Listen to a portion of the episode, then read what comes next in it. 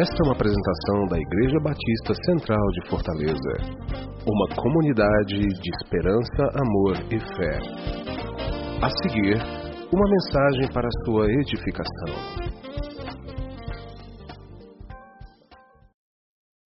Uma boa tarde, noite. Eu me chamo Nelson. Sou um discípulo amado do Senhor Jesus, lutando aí um dia de cada vez contra a dependência química das drogas. Eu estou limpo delas há 13 dias, 11 meses e 24 anos, graças a Deus. Mas o mais importante é que eu não usei drogas hoje. Eu não preciso delas. Tenho lutado também com outras adicções, compulsões, defeitos de caráter. Tenho lutado com uma depressão já há alguns anos. Tenho lutado com a procrastinação. Luto com a raiva, com a ira impulsiva. Luto com a pornografia, a dependência de amor e sexo. Luto com a vontade de pegar aquilo que não é meu.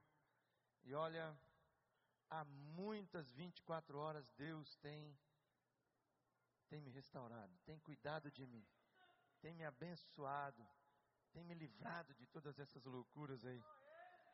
Eu quero cumprimentar o pessoal que está lá na tendinha. Senhor te abençoe aí.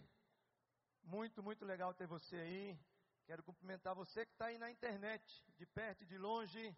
Algumas pessoas nos acompanhando aí pela internet. Então, que o Senhor fale ao teu coração nessa noite. Olha, eu confesso que eu tenho um sonho. E a minha oração nessa tarde é que cada um de nós, ao sair daqui, tenha a convicção plena de que o Espírito Santo de Deus falou ao nosso coração. Quero orar contigo mais uma vez. Curva aí tua cabeça. Tire um tempo, você e Deus. Diga aí o que é que está rolando. Ele já sabe, mas como é bom, eu não tenho dúvidas sobre isso. Quando ele ouve aí o teu coração, Senhor, é motivo de muita alegria estarmos nesse lugar para celebrarmos o teu nome. E na convicção de que o Senhor tem cuidado de cada um de nós. O Senhor não desistiu de nenhum de nós, o Senhor não desiste de você. Ele se importa com você. Se importa a tal ponto de descer da sua glória, sendo Deus, se fez homem como homem, foi servo, servo fiel. Indo até a morte, morte de cruz, vencendo a morte no nosso lugar, ressuscitando para nos dar vida e vida com abundância. E Deus, a minha oração nessa tarde é que a pessoa do teu Espírito Santo fale ao nosso coração.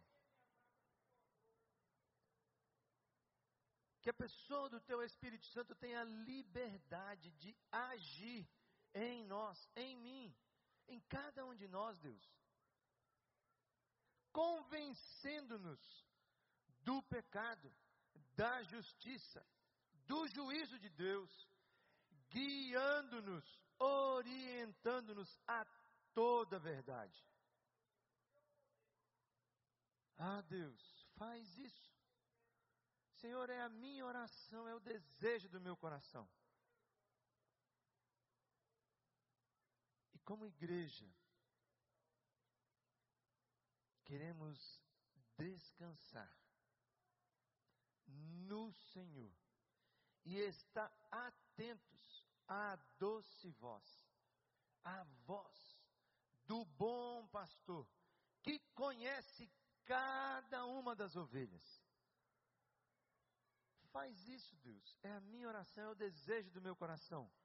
No nome precioso do nosso poder superior, que tem nome próprio. E o nome dele é Jesus Cristo. Aleluias. Amém e amém. Numa típica tarde de domingo, enquanto um papai tentava descansar, tirando ali o seu cochilo, seu filhinho importunava, dizendo: Papai, não tenho nada para fazer. Então o pai, na tentativa de distrair o menino e conseguir tirar o seu cochilo, inventou uma atividade a partir de uma imagem do globo terrestre estampada numa folha de jornal. Ele picotou a página do jornal em mais ou menos 50 pedaços e disse: Filho, isto aqui é um quebra-cabeças.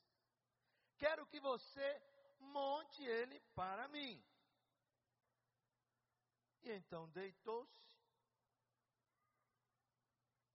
pegou uma almofadinha, inclinou ali na cabeça e pensou assim: bom, estou pronto para o meu cochilo.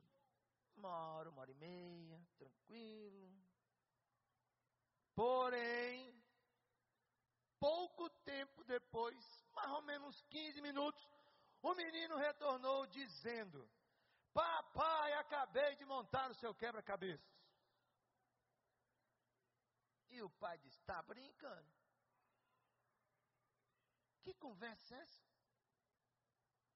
Ele sabia que o seu filho não tinha assim tanto conhecimento de geografia a tal ponto de pegar e colocar todas as nações e os países do mundo de uma maneira correta, legal, montando o quebra-cabeça. E admirado então por ver o que o menino tinha feito, ele perguntou: Diz aí, como é que tu fez isso? E o filho então disse: Papai, eu vi que atrás do quebra-cabeças tinha a figura de uma pessoa. E quando eu juntei todas as partes dessa pessoa, o mundo ficou certinho. Ficou perfeito, tudo no lugar. Pois é. Hoje, Estamos dando continuidade. O pastor Armando já fez uma introdução semana passada, falando sobre essa série, O Caminho da Restauração. Ela vai trabalhar a tua pessoa, a minha pessoa. E é interessante pensar que o mundo, com certeza, ficaria bem melhor se as partes de cada ser humano estivessem no seu devido lugar. Nesta série, vamos conversar sobre como lidar, como vencer traumas do passado, maus hábitos que estão arruinando a sua vida, minha vida, e as lutas pessoais que estão lhe fazendo sofrer.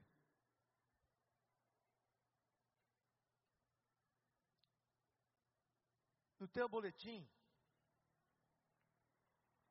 e eu quero dar um adendo aqui, nós estamos oferecendo para você alguns lápis para você poder preencher o teu boletim. Durante esta série toda, o nosso boletim vai conter exatamente isso. Espaços para você ir preenchendo. Eu vou dando um toque aqui para você ir colocando isso. Se você, maridão, está com a esposa aí do lado, de repente, Coloque o teu boletim à disposição de uma outra pessoa. Realmente, hoje de manhã já foi uma febre e hoje as pessoas passaram ali atrás e os boletins já acabaram. Semana que vem nós vamos fazer para todo mundo ter. Mas tem online. Então, você pode ir lá dar uma olhadinha, Vai estar completinho, legal, você vai ver o estudo ali bacana, até para você distribuir com outras pessoas, repartir o que Deus está falando no teu coração. Lá no teu grupo pequeno, lá no teu condomínio, na tua família em casa com os teus filhos. O versículo está aí no teu boletim e diz assim, o versículo chave desta série. Isaías 57, 18 e 19. Deus diz: Tenho visto como eles agem, tenho visto como vocês agem, como nós agimos, mas eu os curarei e os guiarei, eu os consolarei. Nos lábios dos que choram colocarei palavras de louvor. A todos ofereço a paz. Eu vos dou a minha paz, disse Jesus. Não vos dou como o mundo a dá. No mundo tereis aflições, mas tende bom ânimo. Eu venci o mundo, eu deixei para cada um de vocês a minha paz. A todos ofereço a paz. Paz aos que estão perto e paz aos que estão longe. Paz aos que estão comigo do lado na igreja, paz aos que estão no meu grupo pequeno e paz àqueles que estão lá nos guetos. E paz àqueles que estão lá no meu local de trabalho. Esta é uma promessa de Deus e nela ele se compromete com a restauração de cinco áreas da sua vida e da minha vida. Primeiro, você se sente ferido? Deus diz: Vou curar você. Você se sente confuso? Deus diz: Vou guiar você. Você se sente incapaz de mudar alguma coisa, Deus diz: Eu quero ajudar você a mudar isso. Você já sentiu a sensação de que ninguém compreende o seu problema? Deus diz: Eu quero confortar você, quero consolar você. Você se sente ansioso, preocupado, com medo? Deus diz: Quero oferecer a você a minha paz. O fato é que a vida não é fácil. Vivemos num mundo imperfeito. Somos machucados por outras pessoas. Ferimos a nós mesmos e aos outros. A Bíblia diz que todos pecaram. Todos pecaram. E todos carecem da glória de Deus. Todos pecaram. E isso significa que nenhum de nós é perfeito.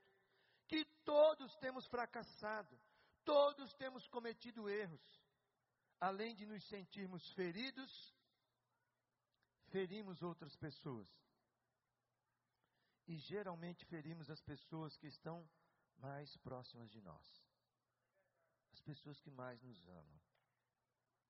Esta série de mensagens é para todos nós, é para todo mundo. Todos nós precisamos de restauração. Repete comigo. Todos nós precisamos de restauração. Agora fala para você mesmo. Eu preciso de restauração. A menos que alguém aqui já esteja com a vida perfeita.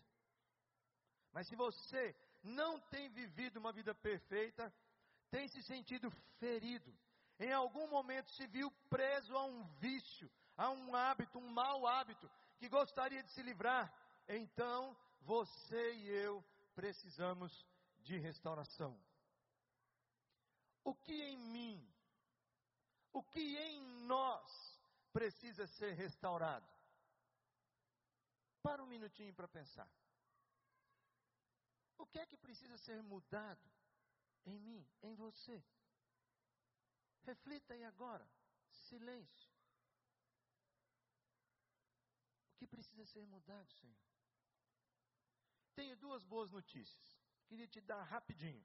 Independentemente do tipo de problema, todos nós precisamos de restauração.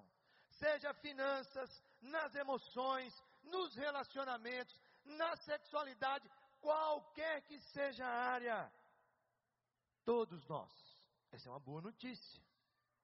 A outra é: não importa o que precisa ser restaurado em nós, os passos para a restauração podem ser aplicados a todas as áreas e para todas as pessoas. Os princípios de restauração são encontrados na palavra de Deus, na Bíblia, o autêntico manual de restauração. Lá pelos anos de 1930, 35, Deus fez um movimento maravilhoso nos Estados Unidos.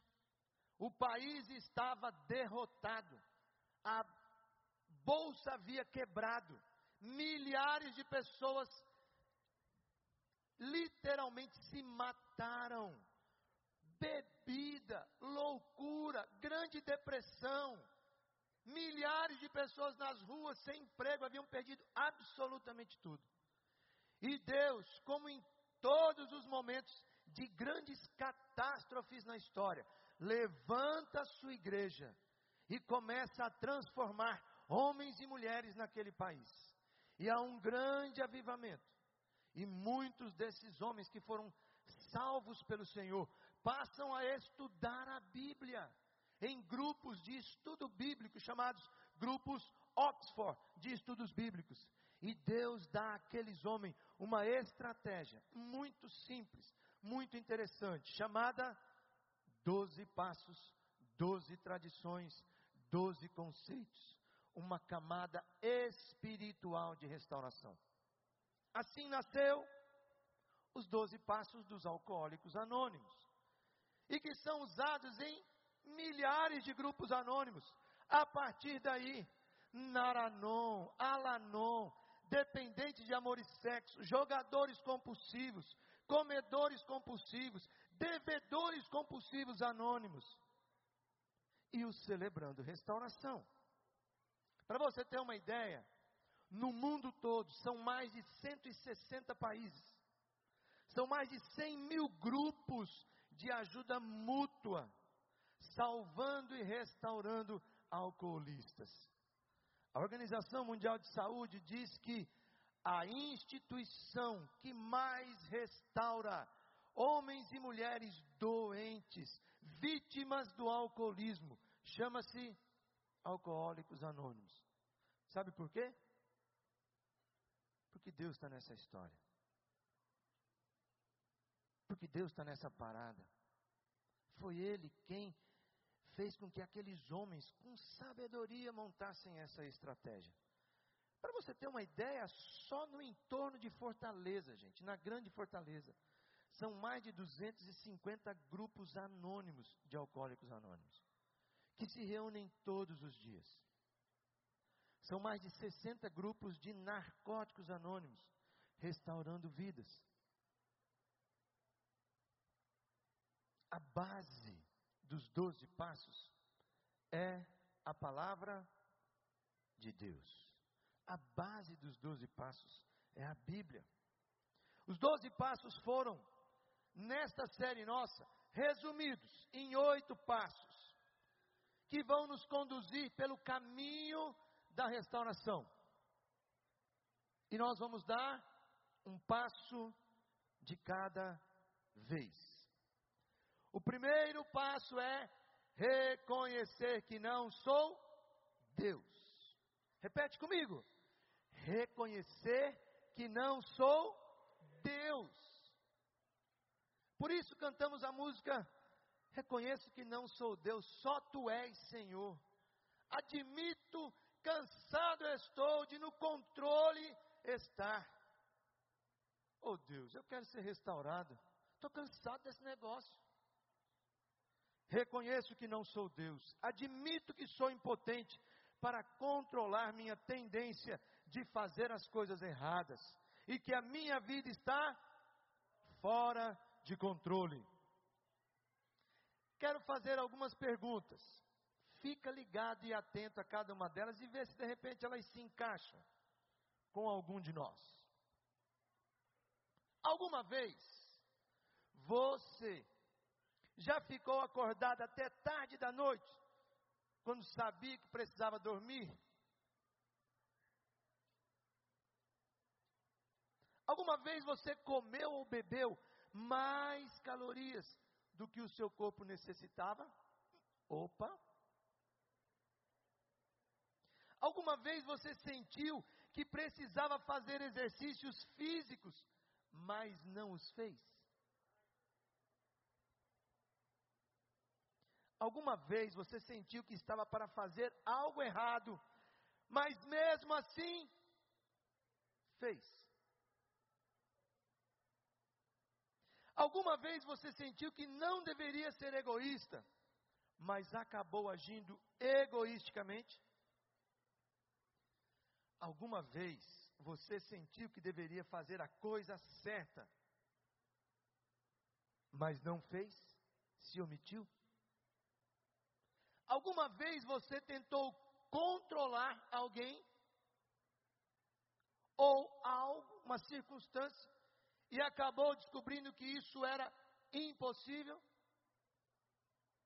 Se a sua resposta é sim para qualquer uma dessas perguntas, bem-vinda à raça humana. Todos nós precisamos de restauração. Todos nós precisamos de restauração. A causa do meu problema, do teu problema, é a minha natureza pecaminosa. Teu boletim tem um lugarzinho para você preencher ali, ó. Você vai ver no encarte, bem simples. A causa do meu problema é a minha natureza pecaminosa. A Bíblia fala dessa tendência da raça humana, chamando-a de natureza pecaminosa.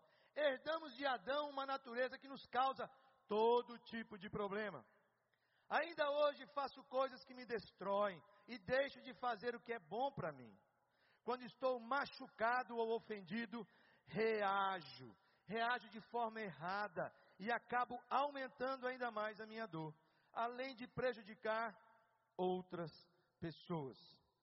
Provérbios 14 diz: Há caminhos que aos homens parecem direitos, mas são caminhos que levam à morte.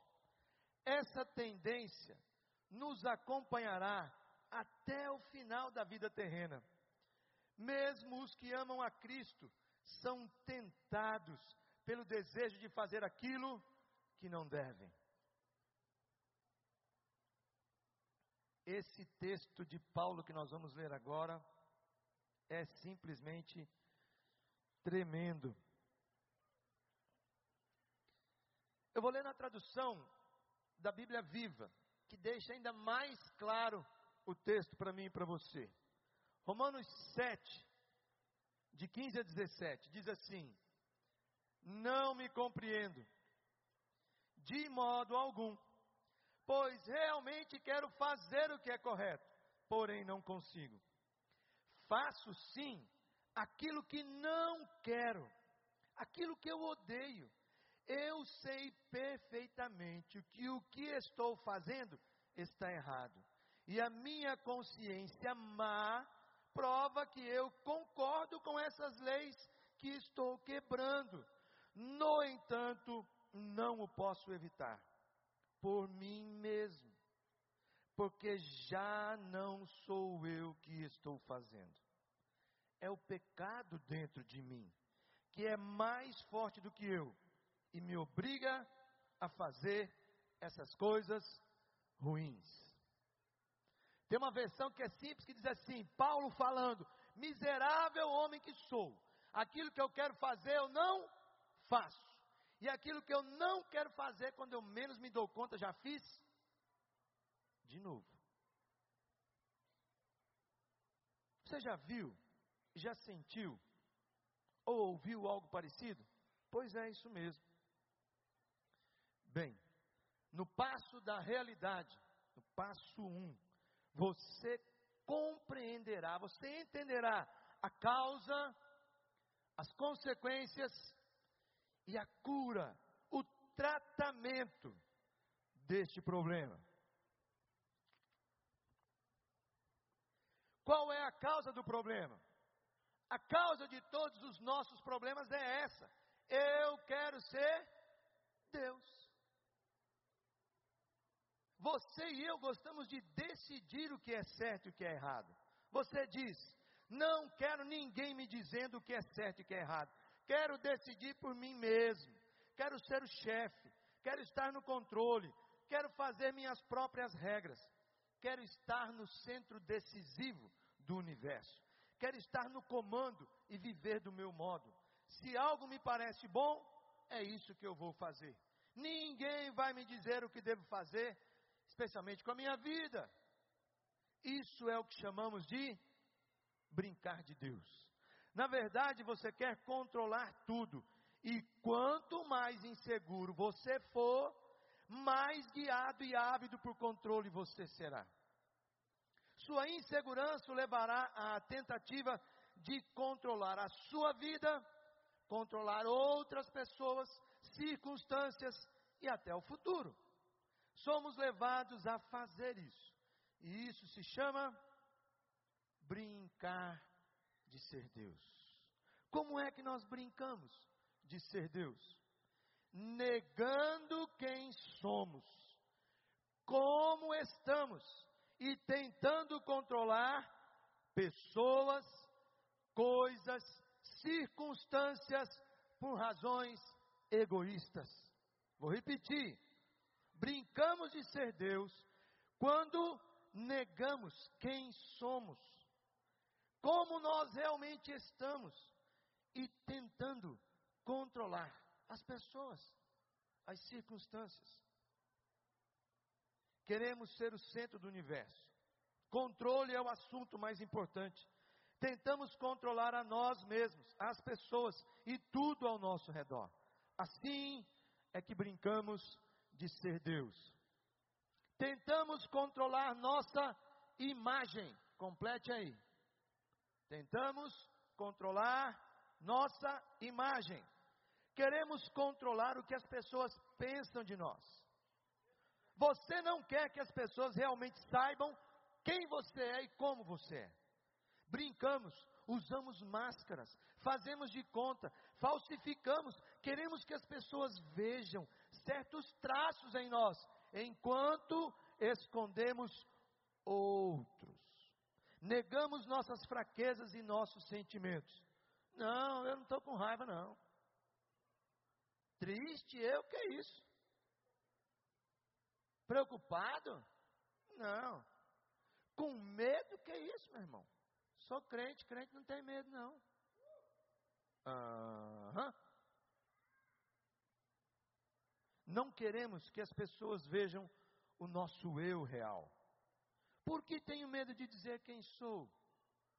A resposta é: se eu disser a você quem realmente eu sou, e você não gostar, acabo criando um problema. Por isso, na tentativa de me esconder, tento controlar a minha imagem diante das pessoas. Brincamos de ser Deus quando tentamos controlar nossa imagem. Tentamos também controlar outras pessoas. Pais tentam controlar seus filhos, filhos tentam controlar seus pais, esposas tentam controlar maridos. Maridos tentam controlar esposa. Alguém se identifica aí, companheiro? Pessoas tentam controlar outras pessoas. Países tentam controlar outros países. Governantes tentam controlar outros governantes. Usamos muitas ferramentas para manipular uns aos outros. Usamos a culpa como instrumento de controle usamos o medo, o elogio, e alguns de nós, alguns de vocês, usam o silêncio para controlar outras pessoas. Usamos a ira, a ameaça, a raiva, a manipulação. Brincamos de ser Deus quando tentamos controlar outras pessoas. Tentamos controlar também nossos problemas. Somos craques em fazer isso. Usamos frases do tipo: posso lidar com isso sozinho, afinal, isso não é lá assim grande coisa. Isto é uma pessoa fazendo o papel de Deus. Ah, deixa que eu resolvo. Eu estou bem, sério mesmo, estou muito bem, vou dar conta. Ao tentarmos controlar nossos problemas, dizemos: não preciso da ajuda e nem do conselho de ninguém. Tentamos controlar nossos problemas dizendo: posso parar de fazer isso quando eu quiser. Já ouvi tanto isso, gente, ao longo dos meus anos, mais de 30 anos envolvido com gente envolvida com a dependência química e com o alcoolismo. Não, quando eu quiser parar de fumar maconha, eu paro. Não, quando eu tiver afim de parar de beber, eu paro. Vou achar uma saída por mim mesmo. Se preocupe não. Olha, quer saber de uma coisa? Não vou mais ver pornografia. Isso é bobagem, rapaz, isso é besteira, não me domina não. Vou parar de usar, sabia? Olha, não vou mais comprar nenhuma bobagem. Aí os compradores compulsivos continuam comprando e comprando e comprando. E chega em casa e diz: Não, não é um problema. E nem sabe o que vai fazer com aquilo. Quanto mais você tenta consertar seus problemas por si próprio, pior o problema fica. Brincamos de ser Deus quando tentamos controlar nossos problemas. Tentamos controlar também a nossa dor. Preencha aí. Nossa dor. Alguma vez você já pensou quanto tempo você gasta tentando escapar da dor? A dor, seja ela física ou emocional, leva as pessoas ao desespero de tentar evitar, negar, reduzir e mesmo adiar a dor.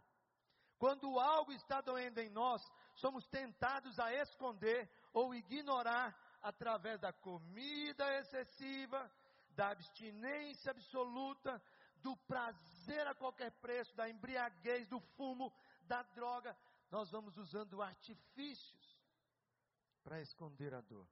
Entramos e saímos de relacionamentos para minimizar a dor. Pensamos que tudo vai melhorar com o próximo relacionamento. E depois concluímos. Dei com os burros na água. Não era bem isso que eu estava pensando. E assim vamos saindo e entrando nos relacionamentos sem que a dor passe. Tentamos controlar a dor através de um hábito compulsivo qualquer. Tornamos-nos abusivos, irados com as pessoas, críticos, julgadores de causas. Tudo para tentar esconder a nossa própria dor. E eu quero que você guarde o que eu vou dizer agora em relação à dor. A depressão. A depressão pode ser acolhida como uma forma de esconder a dor. Todos os especialistas dizem a alto e bom som: a doença do século 21 é a depressão. É a depressão. A depressão pode ser acolhida como uma forma de esconder a dor. Está doendo e você continua dizendo que não está sentindo nada. A dor costuma vir nas horas em que estamos a sós e descobrimos que não somos Deus e que por isso não temos o controle de todas as coisas. E isso é simplesmente ameaçador. Brincamos de ser Deus quando tentamos controlar a nossa dor. E as consequências de brincar de ser Deus? Quando tentamos brincar de Deus, brincar de ser Deus, incorremos em quatro problemas. Brincar de ser Deus gera. Então complete aí, ó, as consequências de brincar de Deus, de brincar de ser Deus. Gera, primeiro, medo. Medo. Quando tentamos controlar tudo, somos acometidos por grande medo.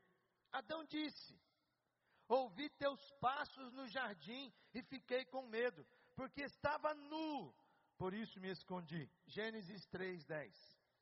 Temos medo de que alguém descubra quem realmente somos. Assim, não deixamos que as pessoas se aproximem o suficiente pelo risco de descobrirem como eu estou, amedrontado por dentro. E então, falsificamos e fazemos as contas, fazemos de contas. Temos medo de sermos rejeitados e não amados, se descobrirem quem realmente somos e como estamos por dentro. Pensamos, as pessoas só gostam da minha imagem. Se elas soubessem como eu sou, se elas soubessem o que eu penso, não gostariam mais de mim. Então, ficamos cheios de medo e tentamos brincar que somos Deus. Brincamos de ser Deus e isso gera em nós medo. Brincar de ser Deus também gera frustração. É frustrante tentar ser o gerente geral do universo. Olha, a vida é cheia de frustrações. A vida é assim. Nós tentamos eliminar um vício, um mau hábito, uma compulsão e logo aparece outro.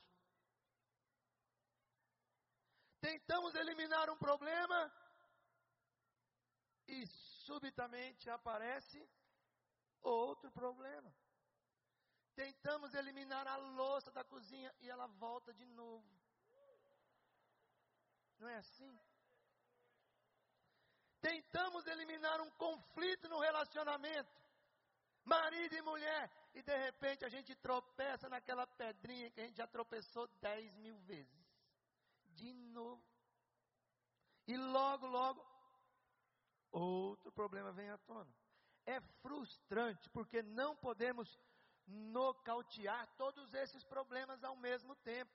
A gente encara um e surge outro. Olha o que Paulo fala sobre esse conflito. De novo, Romanos. Parece um fato da vida que, quando quero fazer o que é correto, faço inevitavelmente o que está errado.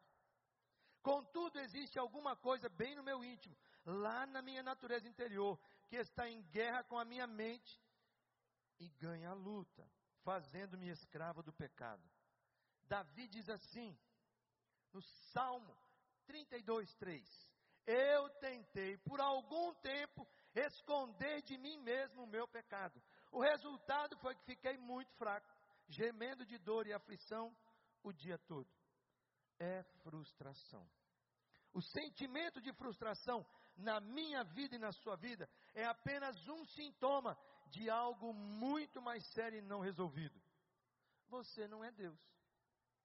Você está tentando controlar tudo e todos. E isso não funciona.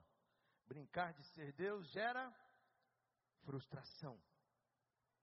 Brincar de ser Deus gera fadiga, cansaço. Brincar de ser Deus é algo muito cansativo. Tentar controlar tudo, fazendo de conta que você já sabe de tudo e negando os seus problemas, é extremamente desgastante.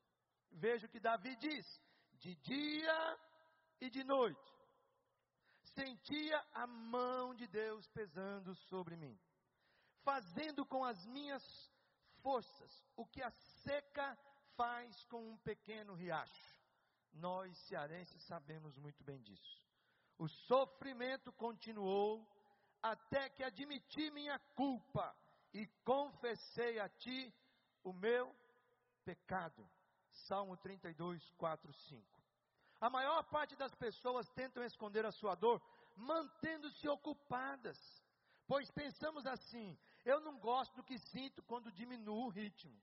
Não gosto dos sons que passam pela minha mente quando ponho minha cabeça no travesseiro. Não gosto daqueles sentimentos e daqueles sons, e por isso estou sempre ocupado com alguma coisa. Você foge da dor, estando constantemente envolvido com alguma coisa. Você se envolve tanto com o trabalho, como se fosse trabalhar até, até, até a morte. Às vezes você também desenvolve um certo passatempo, um hobby ou uma prática esportiva que acaba se tornando uma compulsão. Você fica horas e horas no campo de futebol. Você vai para a academia e malha, malha, malha o tempo todo. Ou algum lugar onde você fica e não quer e não quer pensar, não quer pensar. O ativismo religioso também é uma forma de esconder a sua dor. O ativismo religioso. Quantos de nós se esconde no serviço da igreja para não encarar a dor, a dificuldade, a luta, o problema, a casa, o pai, a mãe? Enfim, você se programa para ficar tão cansado que ao colocar a cabeça no travesseiro, não terá tempo nem clima para ouvir a sua própria dor. Brincar de Deus gera fadiga e cansaço. Se você está em constante estado de fadiga, sempre exausto, pergunte-se a si mesmo: de que tipo de dor estou tentando fugir? Que problemas não desejo encarar a ponto de me envolver no trabalho demasiado ou num constante estado de fadiga e cansaço? Porque brincar de Deus, brincar de ser Deus, gera fadiga e cansaço. E gera também fracasso. Tentar fazer o papel de Deus é certeza absoluta de fracasso. Veja o que diz esse verso. Quem tenta esconder os seus pecados não terá sucesso na vida. Mas Deus tem misericórdia de quem confessa os seus pecados e os abandona. Vou repetir. Quem tenta esconder os seus pecados vai viver em fracasso, não terá sucesso na vida. Mas Deus tem misericórdia de quem confessa os seus pecados e os abandona. Você precisa ser honesto e aberto acerca de suas fraquezas, suas faltas, seus fracassos. Minha família e eu chegamos em Fortaleza no dia 7 de fevereiro de 2001, quase 13 anos atrás. E uma das coisas que nos fez, entre outras, que nos desafiou a virmos como família, servir nessa comunidade, foi o fato de termos ouvido da liderança durante algum tempo que convivemos. Outubro de 2000, viemos aqui, Rosvita, Rebequinha e eu. O Israel Felipe ficou em BH. Tinha uma noite do pijama lá no Colégio Batista, onde ele estudava. Foi o fato de que essa igreja sempre se colocou como um hospital e não como um hotel. Vou repetir. Ao longo desses 13 anos, eu tenho ouvido e tenho visto, tenho presenciado o fato de que essa igreja não é um hotel. Não é um local onde você vai sentar aí e vai se sentir bem. Tenho certeza absoluta. Você vai sentar aí e vai se sentir incomodado pelo Espírito Santo de Deus. Ele vai dizer para você abertamente: tem coisas em você que você precisa mudar. Ele vai te convencer do pecado, da justiça, do juízo de Deus e ao mesmo tempo Ele vai tirar você da zona de conforto e vai olhar para aquele que está chegando, necessitado, quebrado, machucado, e vai dizer: Pode contar comigo. Estou aqui porque deve é. A Igreja Batista Central é o IJF.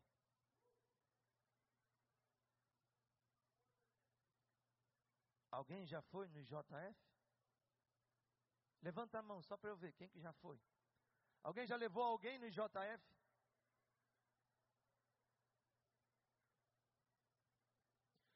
Num hospital como o IJF, somos o que somos. Você já viu alguém com a perna quebrada dizer: Não, está doendo, não, está doendo, não. Isso é bobagem. Essa fratura exposta aqui não tem nada a ver, não vou morrer disso, não. No hospital somos o que somos. Nos apresentamos sem reservas para sermos tratados, cuidados e sarados por aqueles que compreendem a nossa dor, por conviverem com ela todo o tempo. A igreja deve ser um lugar seguro, onde as pessoas, pessoas reais, possam conversar sobre problemas reais, feridas reais, vícios reais, hábitos reais, sem serem julgadas, sem serem diminuídas. A igreja deve ser uma família de companheiros que estão no processo de restauração. Todos temos fraquezas em diferentes áreas e precisamos uns dos outros. De fato, precisamos uns dos outros, porque nos tornamos espelhos para revelarmos as dores, as mágoas, os ressentimentos, as frustrações uns dos outros e nos ajudarmos mutuamente. Somos uma comunidade de pessoas que tem lutas reais, frustrações reais, dores que são reais. E as histórias que nós vamos ouvir durante essa série são histórias reais. Eu sei que poderia ser, muitos de vocês poderiam estar aqui, falando, contando, dizendo o que Deus tem feito. E é o que vamos ouvir agora. Eu quero convidar dois companheiros que virão aqui em cima nos ajudar. Podem vir. Eles vão se apresentar e vocês vão ouvir um pouquinho da história do que Deus fez na vida deles. História real de restauração.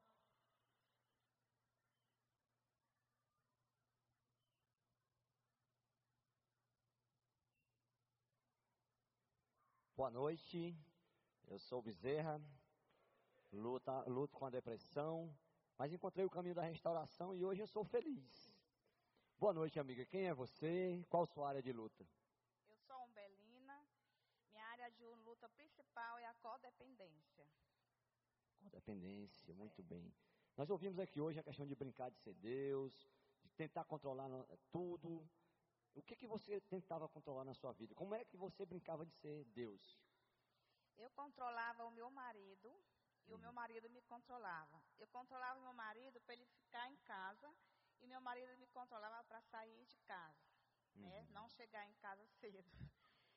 Então, assim, eu, eu fazia tudo para ele não ter que sair de casa. E ele fazia tudo para ele sair. Então, assim, eu era fraca para lidar com isso, uhum. muito fraca. Aí foi que eu entrei no CR. Muito bem.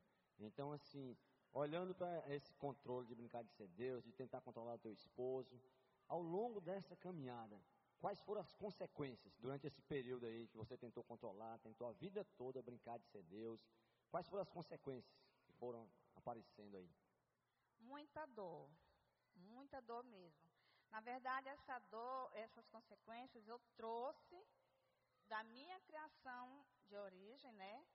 A minha mãe era viúva e, perdeu, meu pai eu perdi quando ele tinha dois anos de idade, ele era delegado de uma cidade e foi assassinado. Daí a minha mãe ficou com muito medo depois desse assassinato dele de nos de soltar a gente, tipo deixar viver na sociedade mais livre, né? Assim. Uhum. E aí ele começou, ela começou assim, a nos criar muito presos, né? Uhum. Então a gente tinha medo de dizer não, a gente tinha medo de, de dizer que não queria alguma coisa, a gente tinha medo de tudo. Uhum. E esse padrão eu levei para o meu casamento. Uhum. Daí deu maior confusão. Meu marido não me entendeu. Eu quis passar, é, eu quis que meu marido fosse o meu pai. Passei a, a tê-lo assim com uma figura de pai, porque eu tive essa figura de pai com meus irmãos, né? Os meus irmãos passaram a assumir a minha, a nossa, nossa, a nossa família. E aí a gente levou esse, esse padrão, eu levei esse padrão para o meu casamento. casamento. Daí eu comecei a trabalhar isso para não passar isso para meus filhos. E hoje eles não têm essa, essa luta, porque eles são seguros e são amados, de verdade. E assim, é, ainda nessa, nessas consequências, né? É, como eram assim, as, as, brigas? Como é que você achava, como o Nelson falou, né? Mesmo ali, vendo já que tudo estava acontecendo, mas você disse assim, não, eu vou conseguir resolver ainda. E aí, como eram as, as, confusões, assim? Como é que você... Pronto. A gente morava em São Paulo, uhum. daí a gente passou a morar em São Luís, logo depois, né? Daí a gente abriu um supermercado em São, em São Luís, deu errado. Uhum. Nessa época eu tinha meu marido assim como meu herói, meu Deus eu jamais achava que ele ia errar né, nessa, uhum. nessa, nessa, nesse investimento nosso. Na verdade, ele não tinha experiência também, né? Mas ele era meu Deus, ele era meu herói, né? Daí eu comecei a ver, perceber a, que ele não era capaz, não foi capaz de, uhum. de lidar com aquilo. Eu também não. Eu fiquei muito envergonhada, muito triste com tudo. E eu me senti na hora de tudo desmoronando, igual a minha mãe quando perdeu meu pai, isolando-me de tudo, isolando meus filhos, isolando é, a maior vergonha da toda a sociedade. Mas aí depois foi passando. E aí como foi que você decidiu, digamos assim, agora eu percebo que não dá mais, eu quero sair da negação, eu quero decidir caminhar, viver uma caminhada de restauração. Como, quando foi que você percebeu isso, amigo? Pronto, antes de quando a gente estava ainda nessas, nessas, todas essas confusões, eu falei assim, eu vou estudar e vou passar num concurso para me separar do meu esposo. E assim eu fiz, estudei, passei no concurso federal e, e disse que eu não ia mais viver com ele. Daí eu fui surpreendida por Deus. Eu, eu aceitei Jesus. Uhum. Ele não me deu só um emprego, ele me, ele me, me buscou, né? E, esse, e essa decisão foi feita através do meu esposo, que era desviado da Assembleia de Deus, né? Uhum. Aí eu, eu comecei, aí a gente se mudou aqui para Fortaleza, né? Foi muito difícil, muito mesmo. Daí, difícil assim, em relação a áreas emocionais que eu trouxe ainda junto para cá, uhum. né? Daí eles come, a gente começou a se desentender muito, muito mesmo. E um dia eu disse assim, Deus, eu não quero mais isso para mim. Eu quero parar, eu quero que isso pare na minha vida, que eu não quero mais isso para mim. Foi quando eu decidi ir sozinha para o CR, e lá eu cheguei falando assim, eu estou chegando aqui para poder mudar o meu marido. Ah, Entendeu? Eu quero mudar o meu marido. Aí eu fui conhecendo os 12 passos, né? Uhum. Principalmente o passo 1. Um, e fui vendo que eu é que precisava mudar. Mudar a minha forma de falar, mudar a minha forma de pensar, a minha forma de agir, mudar todo o meu. me, me reeducar. Ou seja, eu tive que nascer de novo. Ah, então você percebeu que você não poderia mudar nenhuma vírgula no esposo, nem mas poderia vírgula. mudar em você. Foi. Aí, a partir da minha mudança, o meu marido mudou, minha família é uma benção, eu consegui Pronto, criar é um, meus filhos. Esse é um outro ponto que eu queria trabalhar contigo, né? É, nós já trabalhamos aí quem é você, como você chegou, quais foram essas consequências ruins. E agora eu queria saber realmente quais foram os benefícios de dar o primeiro passo, de encontrar o caminho da restauração. Quais, quais foram os benefícios para você, para sua família hoje? Conta aí para gente de uma forma bem preciosa. Foi muito lindo. Primeiro eu tive que, que me entrosar com Deus, eu não sabia fazer isso. Depois eu conheci o, meus, minha rede de apoio, né? Aí eu, eu, conheci, eu, eu comecei a ver que igreja não era só estar na igreja. Igreja também era você falar suas dores reais, era você chorar, era você falar tudo que você sentia ali para o esposo, para o amigo, para o parente, né? E eu achava que não, eu achava que igreja, que a gente tinha que estar na igreja, já tinha aceitado Jesus, então tudo ia ser resolvido. Eu não sabia lidar. Quando eu cheguei aqui na IBC, eu fui impactada com essa imensidão de, de esse leque de, de ajudas que tem aqui na, na IBC, né? Principalmente no CR. E eu agarrei todas para mim. Uhum. Consegui ir atrás de todas e, e foi muito importante para mim eu ter passado por todas essas, essas, essas ferramentas que o CR nos, nos oferece. Muito bem. Então você hoje pode dizer que tem um relacionamento saudável com o esposo, com os filhos, né? Você realmente encontrou esse caminho da restauração. Encontrei esse caminho na restauração e eu digo para quem está aqui hoje pela primeira vez que não desista, porque eu não desisti e Deus me curou de todas as áreas emocionais distorcidas que tinha na minha vida. Minha vida era um quebra-cabeça que era ninguém conseguia entender esse quebra-cabeça, mas eu consegui, Deus me ajudou, meu poder superior me ajudou e eu consegui. Hoje minha família é unida, maravilhosa. Eu sou muito feliz com meus filhos, eles são as pessoas maravilhosas, são, foram criados aqui junto com, com todo mundo daqui dos, dos amigos dele, que todo mundo conhece. Então foi muito bom a gente ter passado por essa, por essa experiência. Você passou tá? por uma restauração Passei. completa, não é isso? Passei. Ok, amiga, é isso. Então são histórias verdadeiras. Obrigado pela tua história e que Deus continue te abençoando. Ok. Obrigada.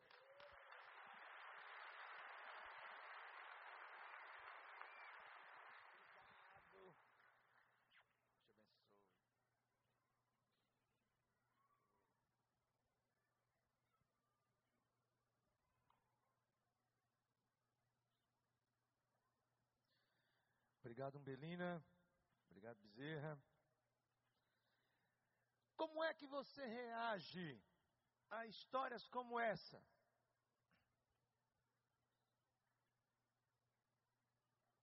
De pessoas que de repente, puxa, eu já aceitei a Jesus, mas de repente vem um pensamento tão esquisito. Vou fazer concurso porque não está dando mais, e a hora que eu tiver uma certa condição, eu me separo, vou cuidar dos meus filhos. Não parece uma coisa muito insana de repente? E aí Deus intervém na história. Quando alguém que percebe que é doente, está doente, não resolve mudar o outro. E eu e você podemos reagir a esse tipo de história de duas maneiras equivocadas. A primeira delas é que você pode ouvir uma história como essa e dizer assim: "Ó, oh, mas o meu, o meu, o meu problema não é tão ruim assim não. Isso é ela. Foi ela, eu não. Isso é negação. Quão ruim o seu problema tem que ser para que finalmente você possa admitir que precisa de alguma ajuda? Quão ruim tem que ser aquela mágoa, aquele relacionamento, aquele sentimento, aquela dor, aquele problema, aquela lembrança que você tem, até que você esteja pronto para admitir que você precisa de ajuda. Infelizmente, é comum ao comportamento humano, à natureza humana, o fato de que nunca mudamos até que a nossa dor seja maior do que o medo de mudança. Se você puder anotar, anote. Guarda, vai repetindo, guarda, frisa isso no teu coração. Nunca mudamos até que a nossa dor seja maior do que o medo de mudança. Se a nossa dor é muito maior, aí eu dou um jeito. Mas será que eu preciso chegar nesse ponto? Nós não mudamos quando vemos a luz do fogo. Mas quando somos o quê? Queimados por ele. Mudamos quando o casamento começa a desmoronar. Os filhos começam a ir numa direção completamente errada. Ou quando recebemos aquele telefonema desastroso no meio da noite. Uma catástrofe. Poupe a si mesmo de algumas dores. Comece mais cedo a sua restauração. Deus sussurra em nossos ouvidos, em nossas alegrias e prazeres, mas Ele grita, grita conosco, com a nossa dor. Dor é o megafone de Deus. Deixe que ela, a dor, motive você a buscar ajuda o mais rápido possível, a encarar o seu problema. Talvez você esteja ignorando esse problema há cinco anos, três anos, dez anos, quinze anos. Qual é o seu nível de dor? Ela é uma luz de advertência para você. Veja essa luz. Ouça o megafone de Deus. E uma segunda maneira errada de reagir a isso, ao ouvir um testemunho como esse, é pensar assim: tudo bem, mas eu mesmo posso resolver os meus problemas. Esta série sobre o caminho da restauração, na verdade, na verdade, é para o meu marido, mas ele não veio hoje. Ai, como meu filho devia estar tá aqui. Gente, meu vizinho é tão atribulado. Ele sim precisa de restauração. Isso se chama negação também. A menos que você tenha uma vida perfeita, há coisas que você precisa tratar. Você diz: Eu posso lidar com esse problema, posso cuidar disso. O fato é que se você pudesse cuidar disso, você já teria cuidado. Não deu para sacar ainda? Mas você não tem, não fez, não pode. Se você pudesse lidar com o seu problema, ele não seria um problema.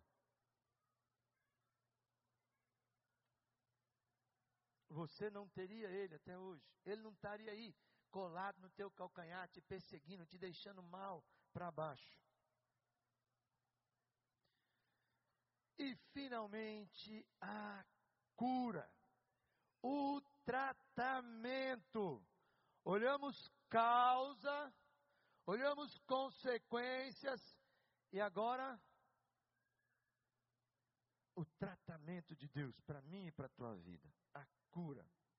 O primeiro passo no caminho da restauração é admitir que sou incapaz, não sou Deus. A Bíblia diz que quando admito que sou fraco, aí é que eu sou forte. Aí é que eu encontro forças. Isso não parece lógico numa sociedade pós-moderna, autossuficiente, egocêntrica. Somos o tempo todo ensinados a dizer: posso me erguer acima de todos. Não dependo de ninguém para isso. Porém, ao dar o primeiro passo, você precisa admitir que é incapaz de fazê-lo por si próprio. Você precisa de Deus. E você precisa de outras pessoas. Você precisa de Deus e precisa do teu esposo. Você precisa de Deus e precisa da tua esposa. Você precisa de Jesus e precisa dos teus pais. Você precisa de Deus e precisa dos teus filhos. Você precisa de Deus e precisa dos teus amigos. Você precisa de Deus e precisa do teu grupo pequeno. Você precisa de Deus e precisa do retiro ser novo. Você precisa de Deus e precisa do CR na sua vida. Dos princípios e valores de uma caminhada espiritual de restauração. Você precisa de Deus e precisa de pessoas. Admitir que não sou Deus significa três fatos importantes na vida. Pode completar aí, no teu resuminho. Eu sou incapaz de mudar o meu passado. Nada, absolutamente nada, pode mudar o meu passado. Eu também sou incapaz de controlar outras pessoas. E eu também sou incapaz de lidar com os meus maus hábitos. Boas intenções não são suficientes. Muitas vezes você tentou pela tua própria força e as tuas forças não foram suficientes. Somos incapazes de mudar nosso passado. Somos incapazes de controlar outras pessoas somos incapazes de lidar com os meus maus hábitos. Deus se opõe aos orgulhosos, mas concede graça aos humildes.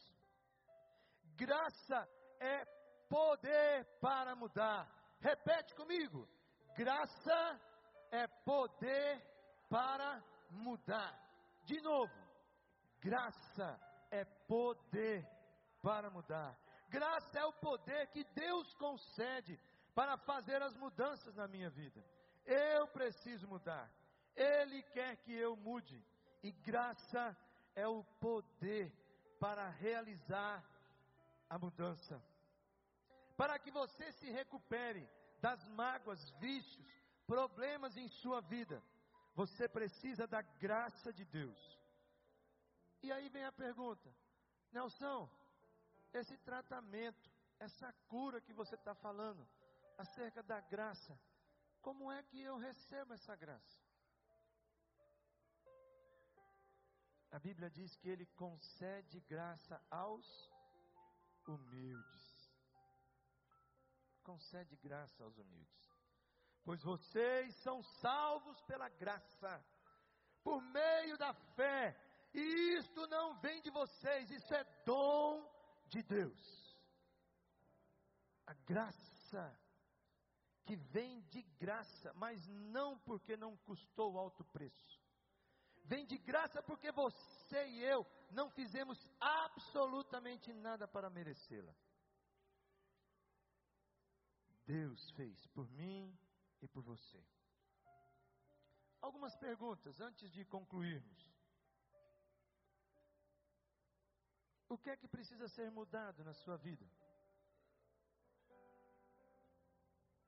Que mágoa, que vício, que mau hábito, que mau comportamento você tem tentado ignorar?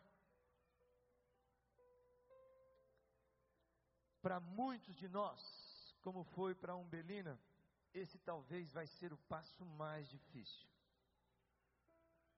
Mas não tenha dúvida, será o passo mais importante, é o primeiro passo. Ainda bem que é o primeiro, pois quando você o vence, é como transpor o pico de uma montanha e observar que o caminho ainda é longo, mas o vale agora o vale agora.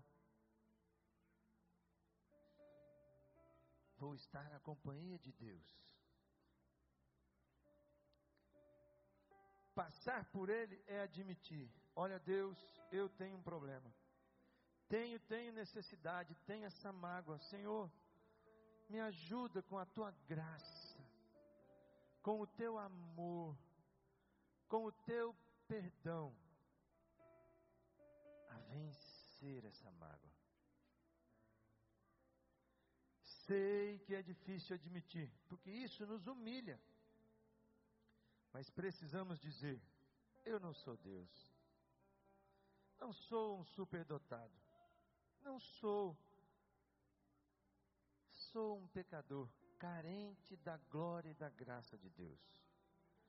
Se você diz a alguém isso, eles não ficarão surpresos, porque eles já sabem disso. Deus sabe disso. Você sabe disso e só precisa admiti-lo. Isso significa ser honesto e encarar o problema, o problema que você tem desejado ignorar por muito tempo. Quero te fazer um convite. Junte-se a nós neste processo de restauração, nestas semanas, oito semanas que vão se seguir aí. Comece sua caminhada hoje, reconhecendo que você precisa de Deus, precisa da sua graça, pois é pela graça que vocês são salvos, mediante a fé em Cristo. Isso não vem de vocês, é uma dádiva, é um presente de Deus a salvação pela graça não é uma recompensa, não é uma recompensa pelo bem que você e eu fazemos. Portanto, nenhum de nós tem mérito nisso. Foi o próprio Deus quem fez. E é o próprio Deus quem está hoje, neste momento, falando aí ao teu coração.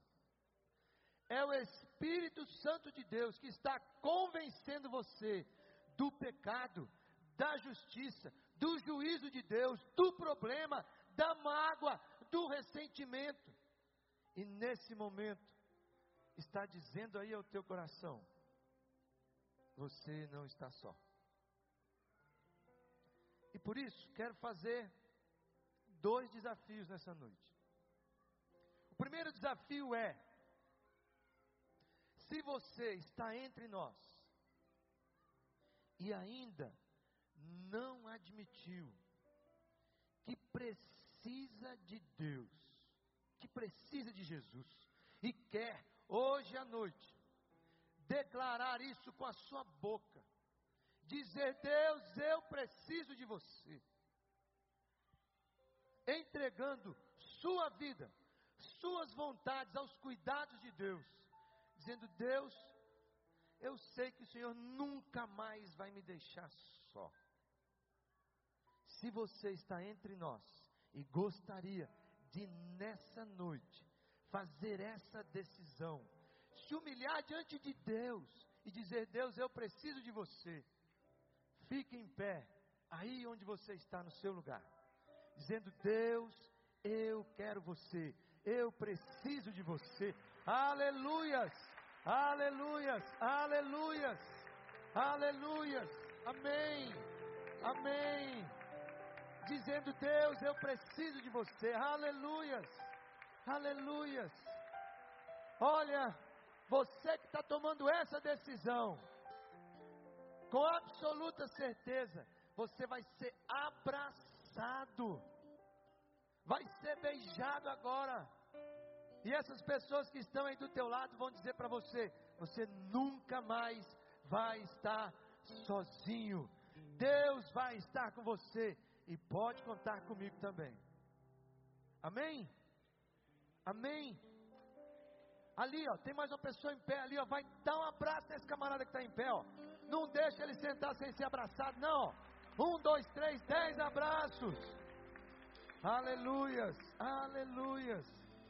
Você que ficou de pé, a hora que terminar aqui, não saia daqui sem ser conduzido por alguém aí, a gente quer bater um papo com você, quer orar contigo, quer te abraçar ainda mais. Então, dê um tempinho a mais. Alguém vai te conduzir ali no espaço conexão ou por aqui mesmo, vai conversar contigo. Outro desafio é: você que está entre nós, e Jesus já é Senhor e Salvador da tua vida,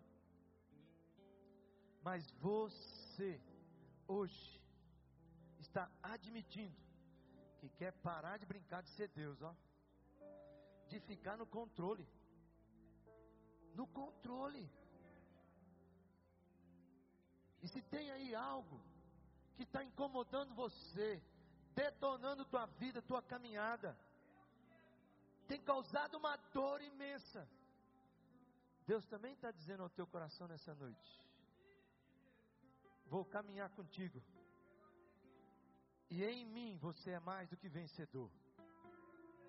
Deus está te convidando hoje à noite a dar esse primeiro passo a encarar, a buscar graça abundante nele e a trilhar o caminho da restauração. E se você está sendo desafiado por Deus a encarar essa luta, esse problema, essa mágoa, esse ressentimento, fica de pé agora. Quero orar junto com você e por você. Aleluias, aleluias, aleluias. Oh Deus, oh Deus. Oh Deus, olha, cada um de vocês precisa abrir isso lá no teu grupo pequeno, lá no teu grupo de passo, de apoio, lá no retiro, lá na tua casa, na tua família, confessar e dizer: Deus, está aqui a minha dor, o meu sentimento mal, minha mágoa, meu mau hábito, não tenho conseguido viver, Senhor, de acordo com a tua vontade. Quero viver vida e vida abundante na tua presença, pois é o que o Senhor me promete. Amém? Amém? Ore ao Senhor agora. Coloque sua vida diante de Deus agora. Vai intercedendo, vai clamando em favor da tua própria restauração. Vai confessando para Ele o teu pecado. Vai dizendo aí da tua mágoa: Senhor, com contempla cada coração aqui nessa noite, Deus. Talvez aquele que está lá na internet, ouvindo tua voz, esse momento tão precioso de encontro contigo, admitindo que não é Deus, declarando que precisa do Senhor mas que também precisa da tua igreja, precisa dos irmãos, precisa da família. O Senhor não desistiu e não desiste de nenhum de nós. Muito obrigado, Senhor. E agora, Deus, de uma maneira muito linda, inunda o coração de cada pessoa aqui presente com a tua paz, com a tua presença com aquela vida abundante que vem do Senhor, com aquele toque que só o Senhor tem. Sussurra no ouvido de cada amado, de cada amada, o quanto eu, o quanto nós somos preciosos para o Senhor, o quanto o Senhor nos ama e o quanto o Senhor quer transformar as nossas vidas, quer abençoar nossa casa, nossa caminhada, nosso processo de restauração. Senhor, abençoa-nos. Aquele sentimento ruim, aquela mágoa, aquela falta de perdão, Senhor, aquela dor, aquela injustiça sofrida Deus, queremos que o Senhor pegue ela. Estamos entregando ela lá na cruz agora, Senhor. Toma nas tuas mãos. Queremos o teu fardo. Queremos o teu jugo, pois ele é leve e é suave. Queremos a tua presença, queremos o teu tratamento, queremos a tua cura. E assim como o Senhor não desiste de nenhum de nós, Deus nós estamos declarando nessa noite nós também não vamos desistir do Senhor e da vida abundante que o Senhor tem para cada um de nós. Você ouviu uma mensagem produzida pelo Núcleo de Comunicação Audiovisual da IBC, que conta com um vasto catálogo de mensagens em áudio e vídeo. Para maiores informações, passe um e-mail para nca.ibc.org.br ou ligue 85 3444 3643.